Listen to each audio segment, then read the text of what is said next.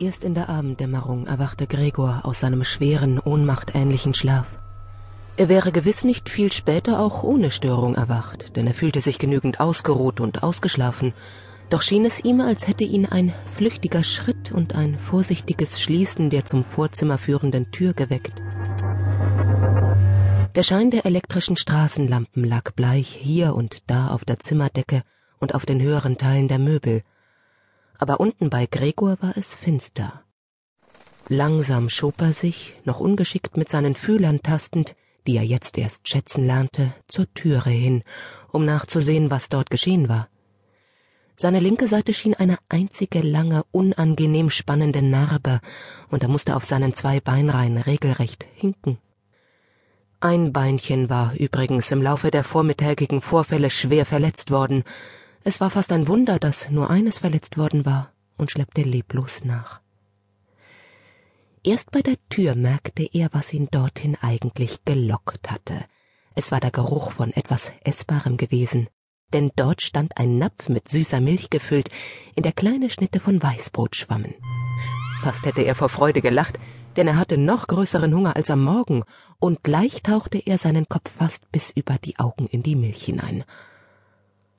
Aber bald zog er ihn enttäuscht wieder zurück, nicht nur, dass ihm das Essen wegen seiner heiklen linken Seite Schwierigkeiten machte, und er konnte nur essen, wenn der ganze Körper schnaufend mitarbeitete, so schmeckte ihm überdies die Milch, die sonst sein Lieblingsgetränk war und die ihm gewiss die Schwester deshalb hereingestellt hatte, gar nicht. Er erwand sich fast mit Widerwillen von dem Napf ab und kroch in die Zimmermitte zurück. Im Wohnzimmer war, wie Gregor durch die Türspalte sah, das Gas angezündet aber während sonst zu dieser Tageszeit der Vater seine nachmittags erscheinende Zeitung der Mutter und manchmal auch der Schwester mit erhobener Stimme vorzulesen pflegte, hörte man jetzt keinen Laut. Nun, vielleicht war dieses Vorlesen, von dem ihm die Schwester immer erzählte und schrieb, in der letzten Zeit überhaupt aus der Übung gekommen. Aber auch ringsherum war es so still, trotzdem doch gewiss die Wohnung nicht leer war.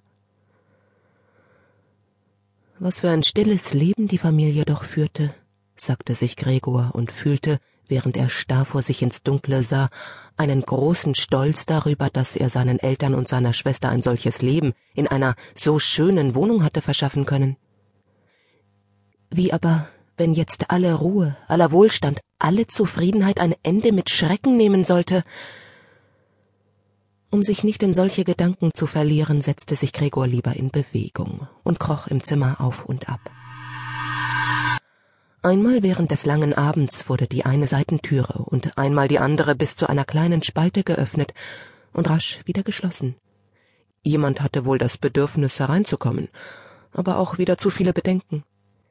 Gregor machte nun unmittelbar bei der Wohnzimmertür Halt, entschlossen, den zögernden Besucher doch irgendwie hereinzubringen oder doch wenigstens zu erfahren, wer es sei. Aber nun wurde die Tür nicht mehr geöffnet, und Gregor wartete vergebens. Früh, als die Türen versperrt waren, hatten alle zu ihm hereinkommen wollen. Jetzt, da er die eine Tür geöffnet hatte und die anderen offenbar während des Tages geöffnet worden waren, kam keiner mehr, und die Schlüssel steckten nun auch von außen. Spät erst in der Nacht wurde das Licht im Wohnzimmer ausgelöscht, und nun war leicht festzustellen, dass die Eltern und die Schwester so lange wach geblieben waren. Denn wie man genau hören konnte, entfernten sich jetzt alle drei auf den Fußspitzen. Nun kam gewiss bis zum Morgen niemand mehr zu Gregor herein.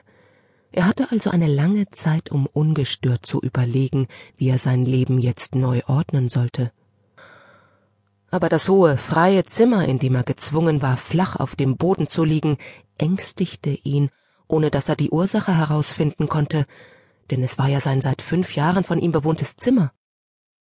Und mit einer halb unbewussten Wendung und nicht ohne eine leichte Scham eilte er unter das Kanapee, wo er sich, trotzdem sein Rücken ein wenig gedrückt wurde und trotzdem er den Kopf nicht mehr erheben konnte, gleich sehr behaglich fühlte und nur bedauerte, dass sein Körper zu breit war, um vollständig unter dem Kanapee untergebracht zu werden.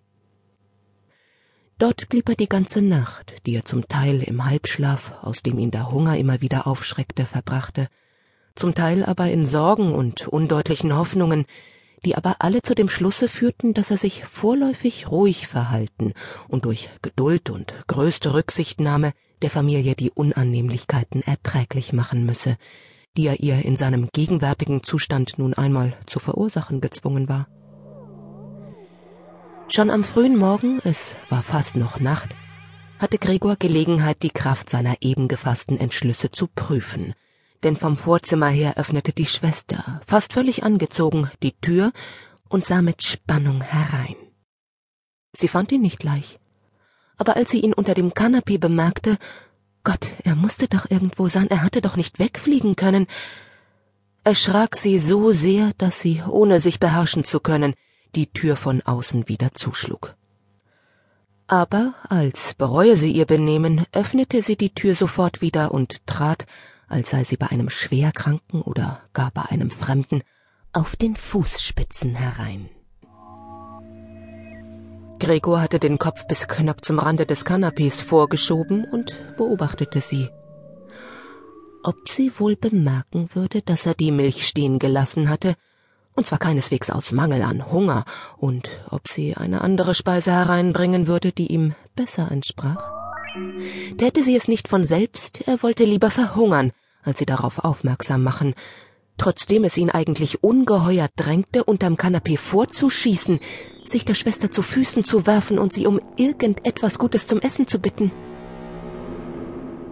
Aber die Schwester bemerkte sofort mit Verwunderung den noch vollen Napf, aus dem nur ein wenig Milch ringsum verschüttet war. Sie hob ihn gleich auf, zwar nicht mit den bloßen Händen, sondern mit einem Fetzen, und trug ihn hinaus.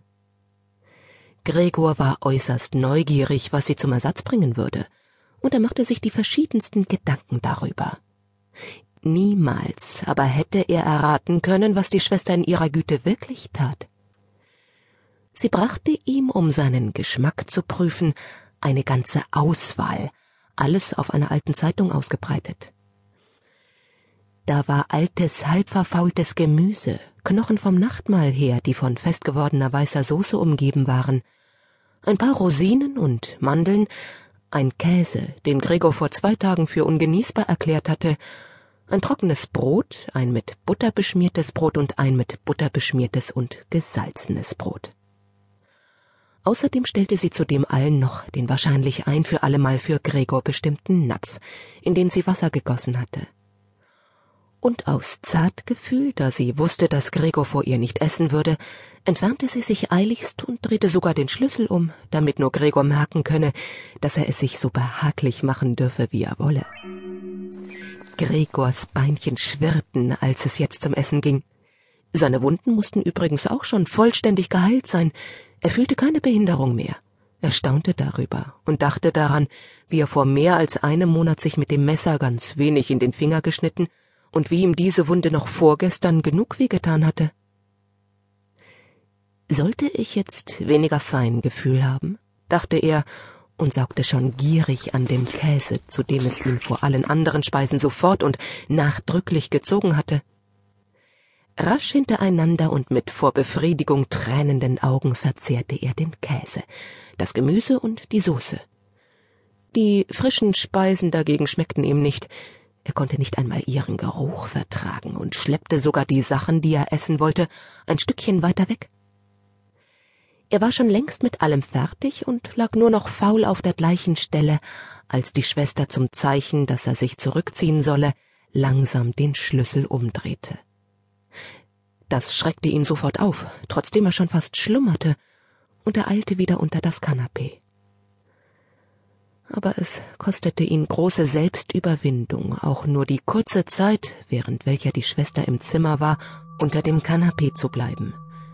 Denn von dem reichlichen Essen hatte sich sein Leib ein wenig gerundet, und er konnte dort in der Enge kaum atmen.